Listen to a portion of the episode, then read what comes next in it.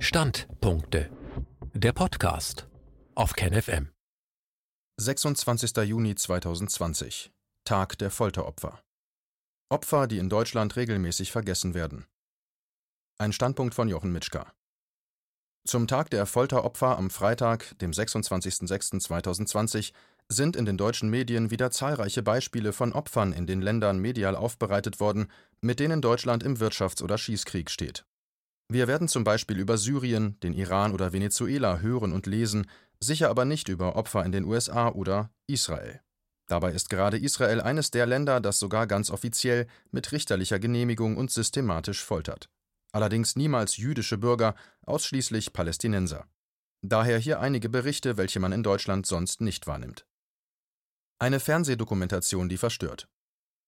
Am 2. September 2019 berichtete Global Research über eine Fernsehdokumentation, die in Australien gezeigt worden war und die Folterung palästinensischer Kinder zum Thema hat. Der Titel lautete Vom israelischen Staat gesponserte Folter von jungen nichtjüdischen Kindern.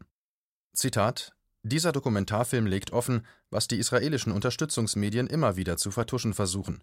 Es gibt viele auffühlende Szenen in diesem Film, daher wird dem Zuschauer empfohlen, den Film mit Vorsicht anzuschauen. Zitat Ende.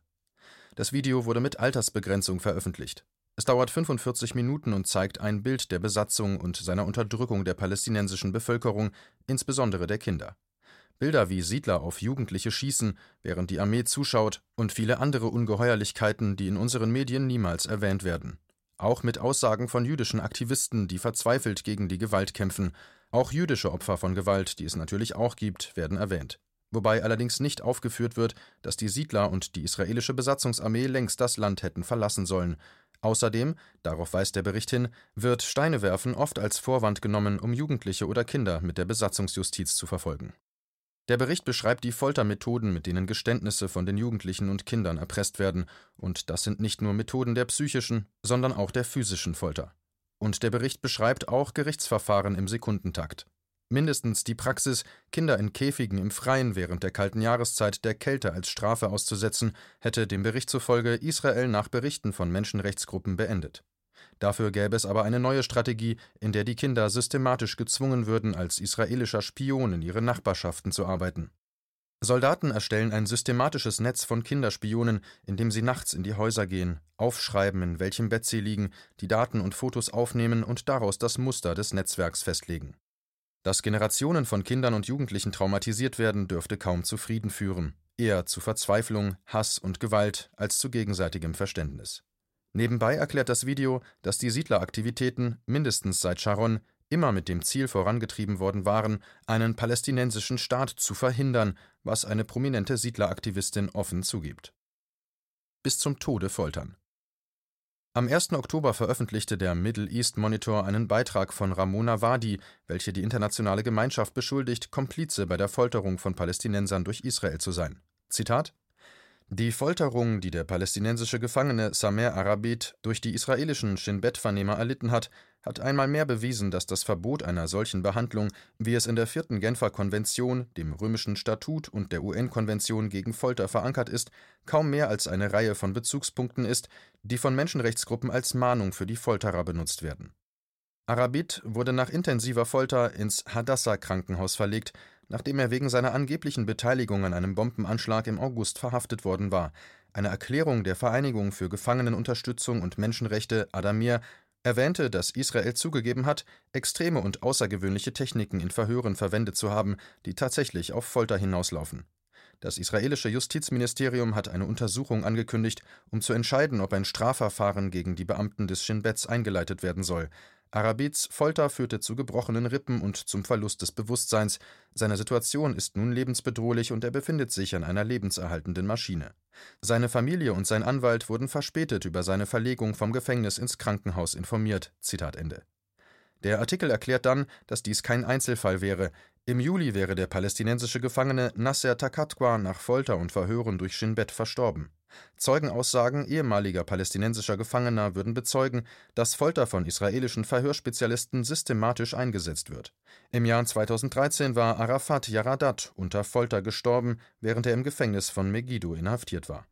Im November 2018 hätte der israelische oberste Gerichtshof zugunsten der Folter entschieden, wenn der palästinensische Gefangene Mitglied einer designierten Terrororganisation am bewaffneten Widerstand beteiligt wäre oder es keine anderen Möglichkeiten gäbe, Informationen zu erhalten. Dabei sollte man berücksichtigen, dass der Begriff Terrororganisation für solche Bewegungen angewandt wird, welche von der UNO ausdrücklich auch für den bewaffneten Widerstand legalisiert wurden die Autorin fragt nun, wie man erwarten könne, dass internationale Gesetze und Konventionen ausreichen, Israel von Folter abzuhalten, wenn das Land sich selbst Immunität zubillige. Bei der Feststellung der Einzelheiten des Verbots der Folter hätte sich die internationale Gemeinschaft aus der Verantwortung gezogen, um die Menschenrechte für die Täter profitabel und für die Opfer ein Labyrinth von Sackgassen zu machen zwischen diesen Gegensätzen hätten sich Menschenrechtsorganisationen damit selbst beauftragt, anstelle von Regierungen Prinzipien zu verteidigen, aber ihr begrenztes Potenzial oder in einigen Fällen partielle Agenten hätten es nicht geschafft, ein funktionierendes Justizsystem zu ersetzen. Israel wäre sich dieser Dissonanz sehr wohl bewusst und nutze das Fehlen von Rechenschaftspflicht aus, um das zu manipulieren, was akzeptable Mittel der Verhörtaktik darstellten die völlige Marginalisierung der Palästinenser durch die internationale Gemeinschaft, wenn es um ihre Rechte ginge, hätte Israels ständige Normalisierung der Folter unter voller Verletzung des Völkerrechts erleichtert, ohne dass es auch nur eine kollektive Verurteilung gegeben hätte. Das Ergebnis wäre eine permanente Trennung zwischen Informationsverbreitung und der Nutzung von Rechtsmitteln, die den palästinensischen Gefangenen die Chance auf Gerechtigkeit geben würden Menschenrechtsorganisationen wie Adamer wären zu einer unbewussten Zusammenarbeit mit der Diplomatie gezwungen, die endlose und sich wiederholende Zyklen durchläuft, um das Bewusstsein zu schärfen.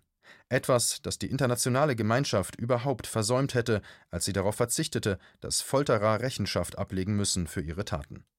Die Forderung nach Arabids Freilassung wäre längst nicht das Ende von Israels Gewaltanwendung und Folter, Adamer wäre nur die Spitze eines Eisbergs, Adamer allein könne keine Gerechtigkeit für palästinensische Gefangene erreichen, zumindest müsse es einen kollektiven globalen Ansatz geben, um die Komplizenschaft der internationalen Gemeinschaft bei der Folter und ihre betrügerische Menschenrechtsagenda aufzudecken. In seinem Blog berichtet Richard Silverstein, dass die Geheimpolizistin N, die Verantwortliche für das Verhör, in dem Arbid fast bis zum Tod gefoltert wurde, vor kurzem zur Oberstleutnantin befördert wurde. Gegen Arbid wurde bisher keine Anklage erhoben, so hat er weiterhin bis zum Beweis des Gegenteils als unschuldig zu gelten. Gegen die Menschen, die ihn gefoltert haben, wird es wohl nie eine Anklage geben. Die israelische Geheimpolizei heißt offiziell ISA, Israeli Security Agency, ist aber allgemein als Shabak oder Shin Bet bekannt. Sie ist nur dem Büro des Ministerpräsidenten verantwortlich. Die Verantwortung für diese legale Folter liegt bei Ministerpräsident Benjamin Netanyahu. Am 15. September 2019 hat das israelische Komitee gegen Folter einen Artikel veröffentlicht. Darin lobt es, dass der israelische oberste Gerichtshof vor 20 Jahren gegen Folter entschied, stellt aber mit Bedauern fest, dass die Geheimpolizei trotzdem Palästinenserinnen und Palästinenser weiter foltert. Offensichtlich gilt das Verbot lediglich für jüdische Bürger. Man vergleiche, wie bei uns in Deutschland die Frage der Folter diskutiert wird. Allein für die Androhung von Folter an dem Kindesentführer Gäfgen 2002 in Frankfurt wurde der leitende Ermittler 2004 zu einer Geldbuße verurteilt. In Israel sprechen wir nicht von Einzelfällen, sondern systematischer Folter von Tausenden von inhaftierten Palästinensern. Wer mehr Beispiele von Folter bis zum Tode kennenlernen will, dem sei der Bericht empfohlen. Frage an die Bundesregierung. Es stellt sich die Frage an die Bundesrepublik und an Außenminister Heiko Maas. Welche Konsequenzen hat die Folter seitens israelischer Behörden für die Beziehungen zwischen der Bundesrepublik und dem Staat Israel? Verletzt Folter nicht Menschenrechte und internationale Konventionen? Wird dieses Verbrechen einfach ignoriert? Ist Folter deutsche Staatsräson?